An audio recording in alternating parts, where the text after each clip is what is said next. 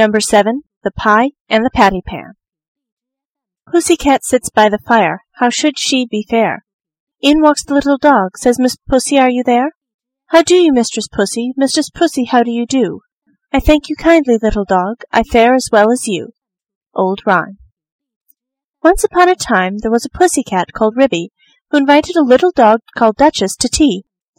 Come in good time, my dear Duchess, said Ribby's letter, and we will have something so very nice. I'm baking it in a pie dish, a pie dish with a pink rim. You never tasted anything so good, and you shall eat it all. I will eat muffins, my dear Duchess, wrote Ribby. I will come very punctually, my dear Ribby, wrote Duchess, and then at the end she added, I hope it isn't mouse.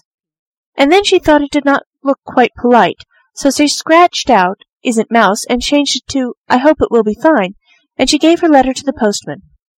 But she thought a great deal about Ribby's pie, and she read Ribby's letter over and over again. I'm dreadfully afraid it will be mouse, said Duchess to herself. I really couldn't, couldn't eat mouse pie, and I shall have to eat it because it is a party, and my pie was going to be veal and ham, a pink and white pie dish, and so was mine, just like Ribby's dishes. They were both bought at Tabitha Twitchit's. Duchess went into her larder and took a pie off the shelf and looked at it. Oh, what a good idea! Why shouldn't I rush along and put my pie into Ribby's oven when Ribby isn't there? Ribby, in the meantime, had received Duchess's answer, and as soon as she was sure the little dog would come, she popped her pie into the oven. There were two ovens, one above the other. Some other knobs and handles were only ornamental and not intended to open. Ribby put the pie in the lower oven. The door was very stiff. The top oven bakes too quickly, said Ribby to herself. Ribby put on some coal and swept the hearth. Then she went out with the can to the well for water to fill up the kettle.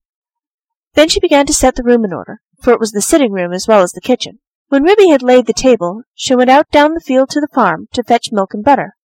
When she came back, she peeped into the bottom oven. The pie looked very comfortable. Ribby put on her shawl and bonnet and went out again with a basket to the village shop to buy a packet of tea, a pound of lump sugar, and a pot of marmalade. And just at the same time Duchess came out of her house at the other end of the village. Ribby met Duchess halfway down the street, also carrying a basket covered with a cloth. They only bowed to one another. They did not speak, because they were going to have a party. As soon as Duchess had got round the corner out of sight, she simply ran, straight away to Ribby's house. Ribby went into the shop and bought what she required, and came out after a pleasant gossip with cousin Tabitha Twitchit. Ribby went on to Timothy Baker's and bought the muffins. Then she went home. There seemed to be a sort of scuffling noise in the back passage as she was coming in at the front door, but there was nobody there. Duchess, in the meantime, had slipped out the back door. It is a very odd thing that Ribby's pie was not in the oven when I put mine in, and I can't find it anywhere.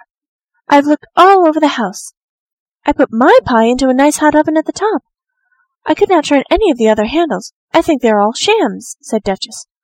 But I wish I could have removed a pie made of mouse. I cannot think what she has done with it.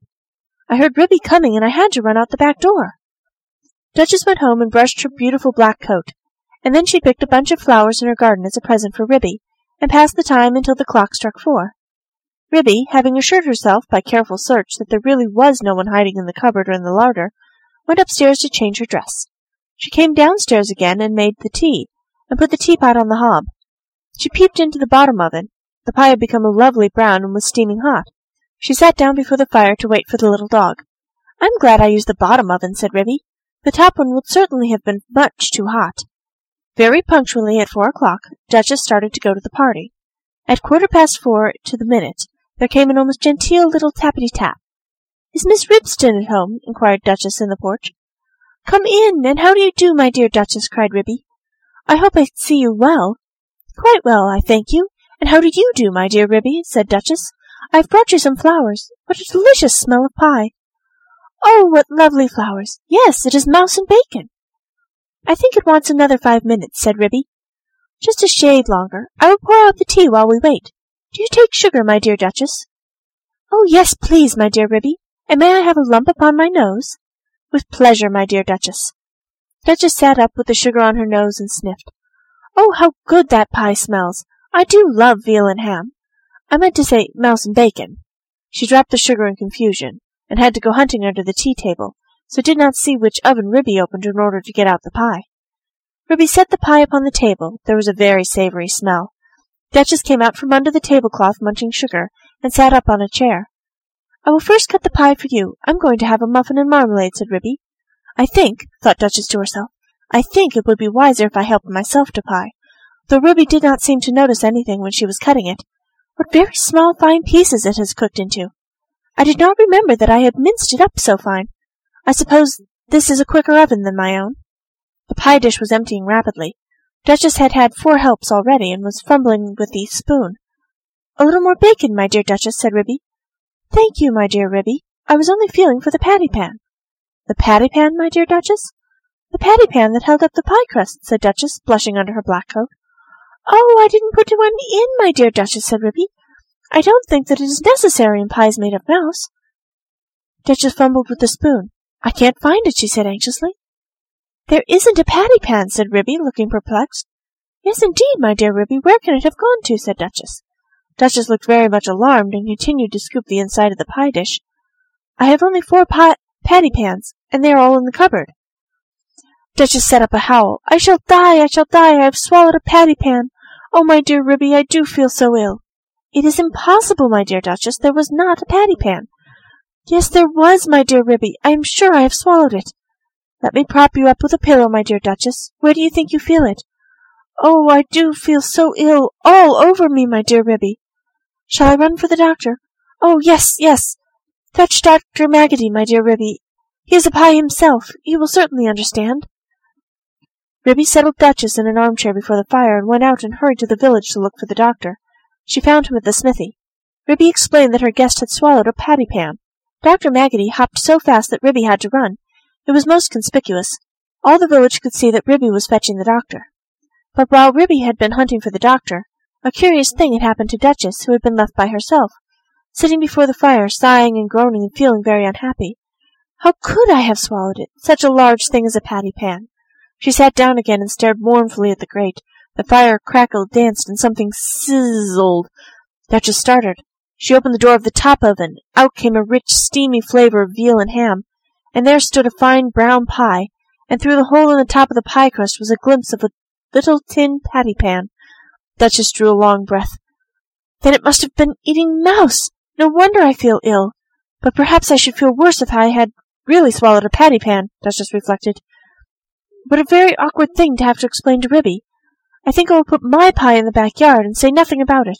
When I go home, I will run round and take it away. She put it outside the back door and sat down again by the fire and shut her eyes. When Ribby arrived with the doctor, she seemed fast asleep. I'm feeling very much better, said Duchess, waking up with a jump. I'm truly glad to hear it. He has brought you a pill, my dear Duchess.